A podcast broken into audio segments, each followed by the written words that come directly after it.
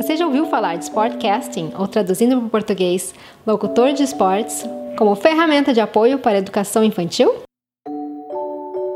Você já viu seu filho frustrado porque não consegue montar um quebra-cabeça? Ou não consegue fazer um desenho da maneira como ele queria? Ou fica bravo com um amiguinho porque os dois querem brincar com o mesmo brinquedo? Vídeo de hoje, vou falar nessa estratégia que a especialista em crianças na fase da primeira infância, Magda Gerber, chamava de Sportcasting. Quer aprender? Vem comigo!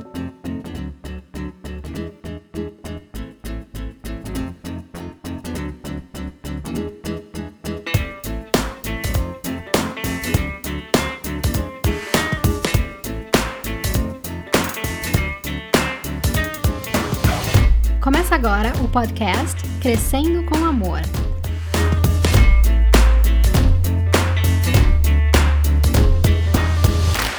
Um local para conversar sobre parentalidade consciente e educação infantil, dada com respeito, amor e consciência, e sem julgamentos. Eu sou Lisiane Talfro, fundadora da comunidade Crescendo com Amor, mãe de duas meninas e fundadora da creche Lily Pop Daycare situada em Ottawa, Canadá, onde trabalha com crianças na primeira infância há mais de 10 anos.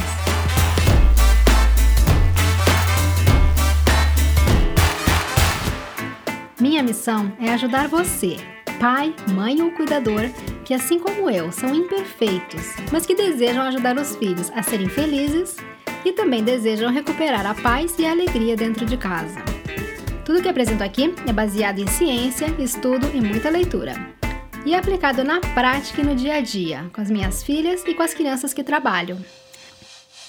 Aplico as melhores ideias e conceitos e só apresento a você o que pude comprovar ao longo de tantos anos que realmente funcionam. Atendendo a pedido de mães que querem ouvir as ideias apresentadas no meu canal no YouTube, enquanto estão no trânsito, lavando louça, na academia e até mesmo tomando vinho, esse podcast é o áudio de um vídeo já postado então, seja bem-vinda, abra sua mente e seu coração e vem comigo.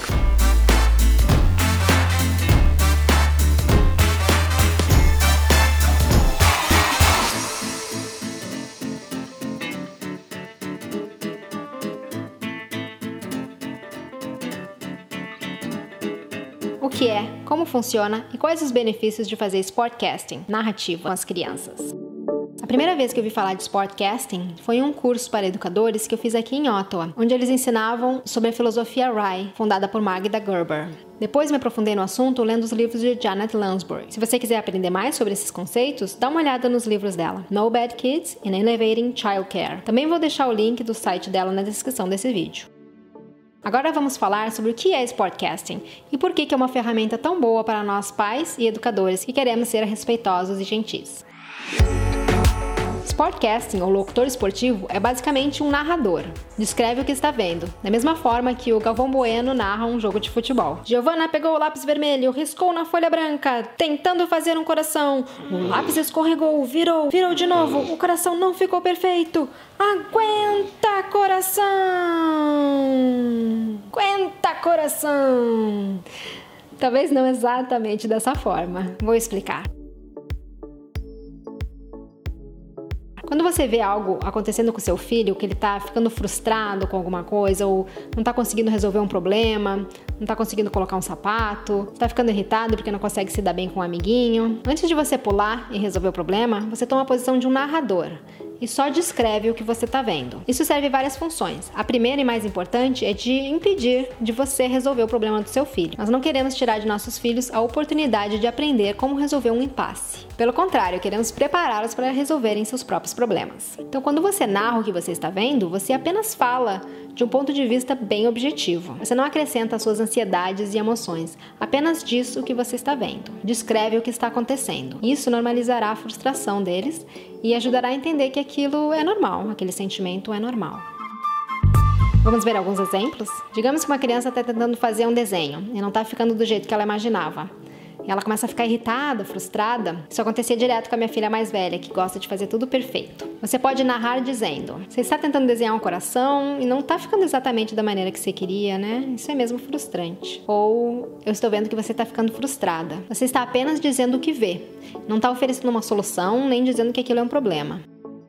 Então, quando agimos dessa maneira, quando recuamos um pouco, a criança tem que pensar mais, a criança tem que fazer mais para conseguir resolver o seu dilema e acaba participando mais ativamente da sua própria narrativa. Muitas vezes, apenas um pouco de narração sobre o que está acontecendo já é o suficiente para que eles vejam a solução ou para que mudem de ideia. A narração é um passo que damos antes de interferir, antes de oferecer uma solução e antes de determinar um limite. Nós apenas descrevemos o que está acontecendo e vemos se basta fazer só esse comentário, se é o suficiente para a criança ouvir e ter sua própria ideia de como lidar com a situação.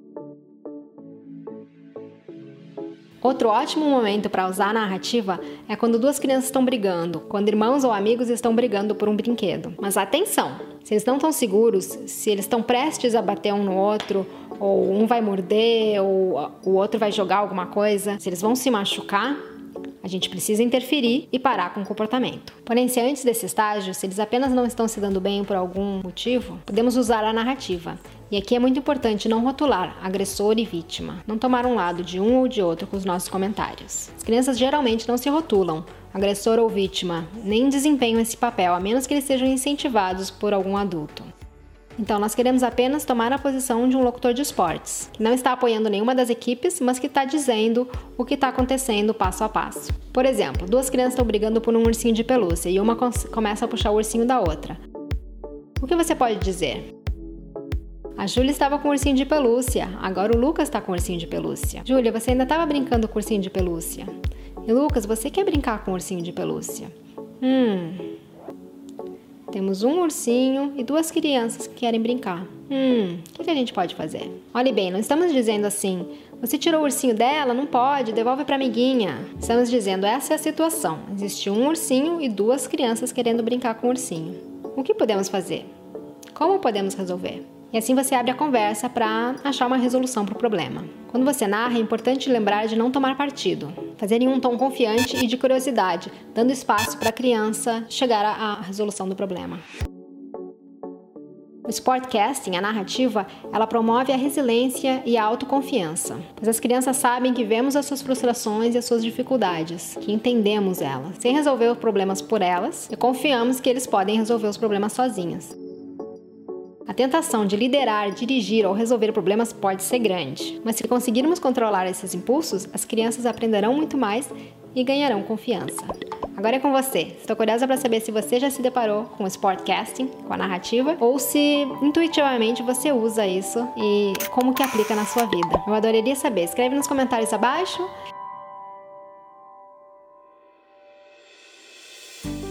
obrigada pela companhia nesse episódio. Se você quiser assistir esse ou outros vídeos sobre parentalidade consciente e educação infantil, dada com amor, respeito e consciência, visite o nosso canal no YouTube. O nome do canal é Crescendo com Amor.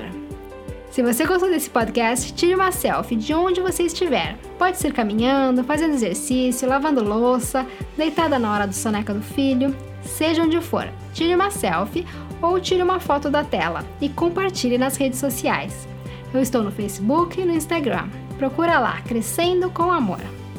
E eu vou adorar destacar a sua foto nos meus stories e saber onde eu estou lhe acompanhando. Ou melhor ainda, dê 5 estrelas e escreva uma avaliação positiva no Apple Podcast ou Google Podcast. Isso ajuda a divulgar o podcast, que pode chegar aos ouvidos de outra mãe ou pai ou cuidador que esteja à procura de uma vida familiar mais presente e significativa.